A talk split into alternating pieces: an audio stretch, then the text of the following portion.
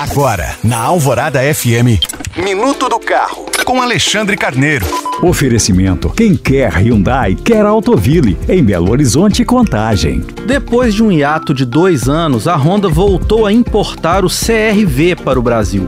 Totalmente reprojetado, o SUV está na sexta geração global e cresceu bastante, atingindo a marca dos 4,70 metros e de comprimento.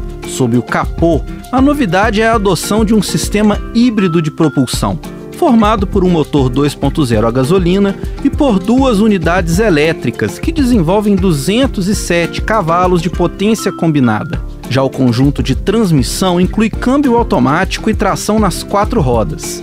Entre os equipamentos, há 10 airbags, sistema de som premium, central multimídia com tela de 9 polegadas, teto solar panorâmico e rodas de 19 polegadas.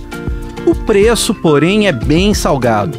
O Honda CRV custa R$ 352.900. Lembrando que você pode baixar esse e outros podcasts pelo site alvoradafm.com.br. Eu sou Alexandre Carneiro para a Rádio Alvorada.